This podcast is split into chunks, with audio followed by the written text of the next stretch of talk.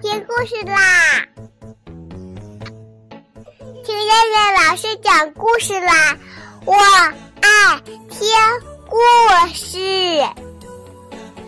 嗨，小朋友们，晚上好！我是东方爱婴融成中心的燕燕老师，又到了听燕燕老师讲故事的时候啦。今天我们要听的故事名字叫做《葡萄牙小熊墙上的窟窿》。蘑菇房子墙上的窟窿让胖小猪目瞪口呆。过了半天，他才半信半疑地说了一句：“蘑菇房子是蘑菇。”小熊高高的举着拳头，真像个站在拳击台上领奖牌的大力士。他大声地说：“当然，就算鲁班活着，也造不出这样的蘑菇房子。”正在这时，他们听到了一声清脆的问候：“你们好，朋友们，欢迎你们来到蘑菇村。”一只燕子快活地在他们头顶上盘旋，鸭子伸长脖子，兴奋地大叫了起来：“好，好，好！总算听见个会说话的，多恐怖啊！村子里没有一个人。”老鼠妈妈问道：“你从哪里来？这个村子的人去哪儿了？空荡荡的村子，没有人，不怕有坏人来吗？你看见过一只叫世界的麻雀吗？”胖小猪插嘴说道：“也叫歌儿，世界是小熊起的名字。”小熊纠正。我叫葡萄牙小熊，他们总是不习惯叫我的名字，那是天天给我报道世界新闻的麻雀。小燕子看看这个，看看那个，突然笑了。看到他们七嘴八舌的样子，小燕子觉得很有趣，而且它都不知道该先和谁说话。它从空中落下来，落在老鼠妈妈的面前。这样，它就只好先回答老鼠妈妈的问题了。小燕子说：“我从蘑菇林来，我看见我的房子倒塌了，想回来看看到底怎么回事儿。没想到看见了你们，我的房子还好好的呀。奇怪，房子好好的呀。”胖小猪不好意思了，他问：“哪一个是你的房子啊？”小燕子说：“你们看到的这个就是。”胖小猪叫了几声，装作看太阳的样子，抬头看了看天空。可是他的心里紧张坏了，因为这个房子是他弄倒的。但是他万万没有想到，小熊竟然说话了。快活的小燕子，尊敬的小燕子，高贵的小燕子，仁慈的小燕子，幸福的小燕子，灵巧的小燕子，是我不小心弄坏了你的房子，我真诚的用十二分的真诚。二十四分的歉意，三十六分的内疚，向您说一声对不起，是我做错了事。所有的人都惊呆了，他们从来没有发现小熊有如此惊人的口才。第一个从梦中惊醒的是胖小猪，胖小猪提醒老鼠妈妈。哎呀，太精彩了！赶快记下来呀，可以用在森林报上的。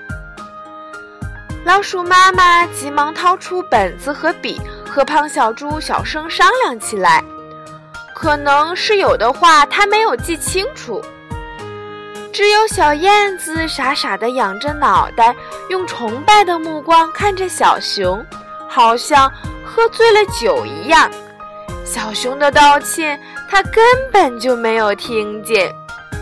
当小熊来到蘑菇房子墙上面的窟窿前，用手指着窟窿给小燕子看的时候，小燕子才发现墙上有两个窟窿，一大一小。哎呀，大力士啊，大力士啊，真了不起！我想在墙上凿个窟窿，凿了好久都没有凿开。哎呀，太好啦！小燕子惊喜地说：“小燕子的一席话，把大家的难为情一扫而光。只有胖小猪很不高兴，他心想：怎么好事全让小熊赶上了？弄个窟窿太容易了，我也展示一下自己的威风。”想到这里，胖小猪一低脑袋。疯了一样向墙壁撞去，在一刹那，胖小猪还得意呢。你们看看我的铁头功吧！噗！胖小猪感觉自己脑袋凉飕飕的，撞开了蘑菇房子的墙壁。可是他的脑袋却被结结实实的卡在墙壁里面了。他使劲蹬着自己的后腿。可是，一点用也没有。他想喊救命，可是又怕人笑话，所以他使出了吃奶的力气在挣扎。刚开始的时候，大家都愣住了，不知道胖小猪要干什么。胖小猪的脑袋卡在那里的时候，大家才放声大笑。原来，胖小猪想表现一下自己。没想到弄巧成拙，小熊又气又好笑。他跑过去，一伸手就拎住了胖小猪的尾巴。胖小猪的身子一缩，缩成了一个弓形。他着急的大喊大叫：“熊熊，你这个坏蛋要干什么？”其实他知道小熊要干什么。当他意识到小熊要干什么的时候，他立马就紧紧地闭上了嘴巴，咬紧了牙关。小熊一用力，“你给我出来吧！”胖小猪发出了惊天动地的嚎叫。小燕子捂着嘴，只是开心地偷笑。胖小猪更是无地自容了，他狠狠地瞪着小熊，嘴里哼哼着。短短的尾巴抖来抖去，像可以把痛也抖掉一样。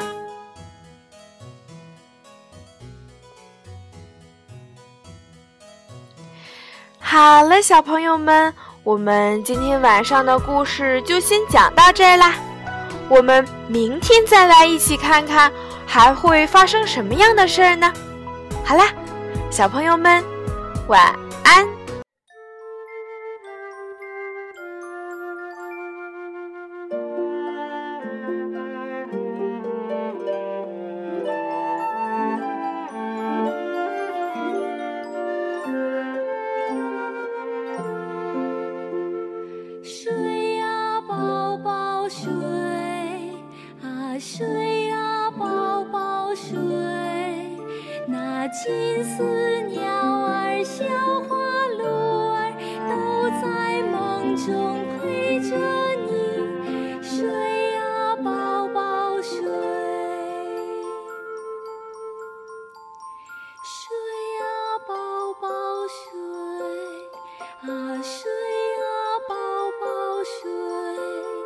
那金丝鸟儿、小花鹿儿都在梦。中陪着